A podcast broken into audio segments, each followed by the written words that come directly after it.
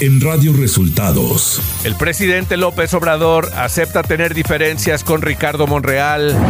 Santiago Krill reconoce que cometió errores, pero advierte que no dejará la mesa de la Cámara de Diputados. Aumenta el número de empleos formales en México en el mes de enero 2023. Esto y más en las noticias de hoy. Este es un resumen de noticias de Radio Resultados. Bienvenidos al resumen de noticias de Radio Resultados. Hoy es 3 de febrero y ya estamos listos para informarle Valeria Torices y Luis Ángel Marín. Quédese con nosotros, aquí están las noticias. La mañanera. Este viernes en la conferencia de prensa, el presidente Andrés Manuel López Obrador reconoció tener diferencias con Ricardo Monreal. Ricardo Monreal, con el que pues este no tengo yo diferencias, sostuvo o sí tengo algunas diferencias, pero es normal en la democracia. ¿no? Este, no podríamos pensar todos de la misma manera, sería muy aburrida la vida. ¿no? El presidente aseguró que adelantó la publicación del decreto para cerrar el Aeropuerto Internacional de la Ciudad de México a los vuelos de carga, para darles más tiempo a las empresas de transferir sus operaciones. Pues darles más tiempo, porque eran tres meses. Y entonces si desde ahora se publicaba el decreto, en vez de tres meses, pues son cuatro, porque se cuentan los días hábiles. Va a concluir el plazo en junio, o sea que tienen tiempo. López Obrador advirtió que si no se llega a un acuerdo con las aerolíneas nacionales para que se reduzca el precio de los boletos de avión, se permitirá el cabotaje en México. Si hace falta más, no descartamos la posibilidad de liberar el transporte aéreo. Liberarlo significa que aviones de otros países puedan hacer eh, viajes de pasajeros. ¿Para qué? Para que cueste menos el pasaje. El mandatario mexicano estimó que a más tardar en un mes se cerrará el acuerdo y la operación para la compra de la marca mexicana de aviación para la nueva aerolínea que será operada por la Secretaría de la Defensa Nacional. Es muy probable que se llegue al arreglo con Mexicana, en este caso con los trabajadores, para la creación de la línea nueva mexicana de aviación. Ya estamos avanzando en ese proyecto. Radio Resultados Nacional. El diputado panista Santiago Krill Miranda reconoció haber cometido errores al ocultar que negoció la presencia de militares armados en el recinto legislativo, pero descartó renunciar a la presidencia de la mesa directiva de la Cámara de Diputados, como se lo exigieron Morena y el Partido del Trabajo por romper la institucionalidad y tratar de atribuir al Ejecutivo la intención de que el ejército quisiera entrar al Pleno. El gobierno publicó la tarde de este jueves el decreto que suspende las operaciones de carga en el Aeropuerto Internacional de la Ciudad de México, con lo cual las líneas aéreas que realizan vuelos exclusivamente de carga tendrán 108 días hábiles para abandonar el puerto aéreo capitalino. Al acudir este jueves al Senado de la República, el presidente nacional del PRD, Jesús Zambrano, afirmó que no están pidiendo limosna a nadie y tiene lo suficiente para continuar adelante en elecciones. Zambrano advirtió que la coalición Va por México solo será exitosa si en conjunto con la sociedad diseñan y aprueban un método democrático para la selección del candidato. La Fiscalía General de la República apelará la exoneración de Ramón Sosamontes por el caso de la estafa maestra. Acusó mala actuación del juez y dijo que presentará queja en su contra y buscará fincar responsabilidad penal. El expresidente del partido Fuerza por México, Gerardo Islas Maldonado, falleció a los 39 años de edad en España a causa de un infarto, de acuerdo a reportes de personajes cercanos al político poblano. Economía. El gobierno de México dio a conocer que el número de trabajadores asegurados en el Instituto Mexicano del Seguro Social aumentó a 21.484.595 personas en el mes de enero. El número de empleos formales aumentó a más de 111.000, con lo que se recuperó un tercio de las plazas perdidas en el último mes de 2022. Clima.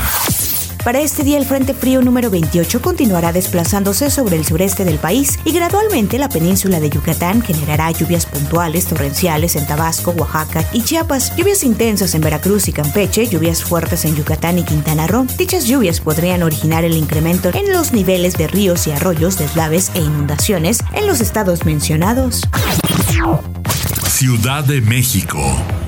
La jefa de gobierno de la Ciudad de México, Claudia Sheinbaum, acompañada de Leticia Ramírez, secretaria de Educación Pública, y de Alfa González, alcaldesa de Tlalpan, ofrecieron disculpas a quienes perdieron familiares y seres queridos tras el derrumbe del colegio Repsamen a causa del sismo del 19 de septiembre de 2017. Asimismo, se hizo entrega del memorial dedicado a las 26 personas que murieron, entre ellos 19 niños y 7 adultos.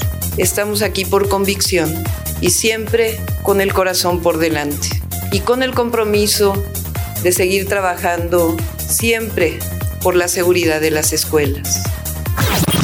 El Pleno del Congreso de la Ciudad de México aprobó con 51 votos a favor y 2 en contra el dictamen que reforma diversas disposiciones del Código Penal, la Ley de Protección a los Animales y la Ley de Cultura Cívica para incrementar las sanciones por maltrato y abandono de animales, con penas de 2 a 6 años de prisión que podrían elevarse hasta 10 si al animal se le provocó sufrimiento grave.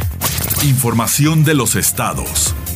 Tras comparecer ante el juzgado de control del Tribunal Superior de Justicia de Chihuahua, el exgobernador César Duarte Jaques solicitó por medio de su defensa el cambio de la medida cautelar de prisión preventiva a prisión domiciliaria con el argumento de que padece hipertensión y problemas de columna vertebral, por lo cual su salud está en riesgo dentro del reclusorio. Dicha petición fue rechazada por el juez de control.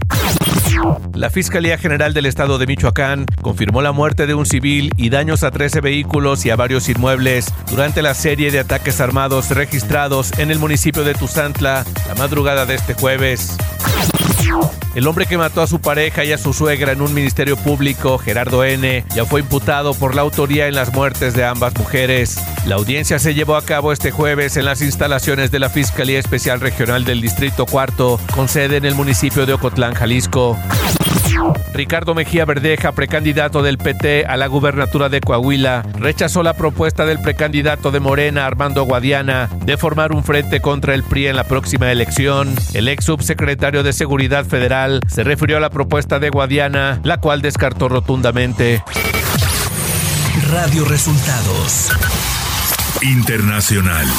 El Pentágono vigila un globo espía chino que sobrevuela el territorio de Estados Unidos, informó este jueves un responsable de defensa estadounidense. A pedido del presidente Joe Biden, el Departamento de Defensa examinó la posibilidad de derribar el aparato, pero tomó la decisión de no hacerlo, debido a los riesgos potenciales para las personas en tierra, precisó la fuente que pidió el anonimato. El Pentágono está tomando medidas para protegernos de la recopilación de información confidencial por parte de inteligencia extranjera, así lo comunicaron.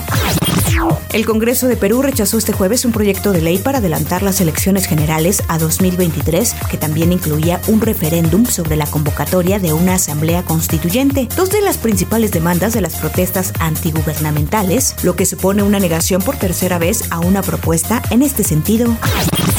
El presidente de Brasil, Lula da Silva, admitió este jueves la posibilidad de intentar su reelección en 2026, cuando tendrá 81 años en caso de que se encuentre bien de salud, tras haber dicho durante la campaña electoral que tan solo ejercería un mandato de cuatro años. Tecnología. Instagram está considerando introducir una suscripción en su plataforma que incluirá la insignia azul de cuenta verificada, presumiblemente siguiendo el ejemplo de Twitter. Google está trabajando en la posibilidad de utilizar un teléfono móvil Android como una webcam USB en un ordenador, tal como funciona el Continuity Camera de Apple para iPhone y Mac. Espectáculos. Paco Rabanne, el diseñador de origen español conocido por sus conjuntos metálicos y sus diseños de la era espacial de los años 70, falleció a los 88 años de edad. La muerte de Francisco Rabaneda y Cuervo, nombre de nacimiento de Paco Rabanne, fue confirmada por un portavoz del grupo español Pug, que controla la marca, de la que el diseñador salió hace dos décadas. Deportes. Los Cañeros, representantes de México en la Serie del Caribe, derrotaron cinco carreras a cuatro a Licey de República Dominicana en el inicio de este torneo de béisbol, siendo el primer encuentro en el nuevo Estadio Monumental de Caracas Simón Bolívar, en Venezuela. André Pierre Gignac dio a conocer que renovó su contrato con los Tigres de la Autónoma de Nuevo León por dos años más y confirmó su retiro de las canchas cuando acabe este acuerdo en 2025. Y hasta aquí las noticias en el resumen de Radio Resultados. Hemos informado para ustedes Valeria Torices y Luis Ángel Marín. Que tengan un excelente fin de semana.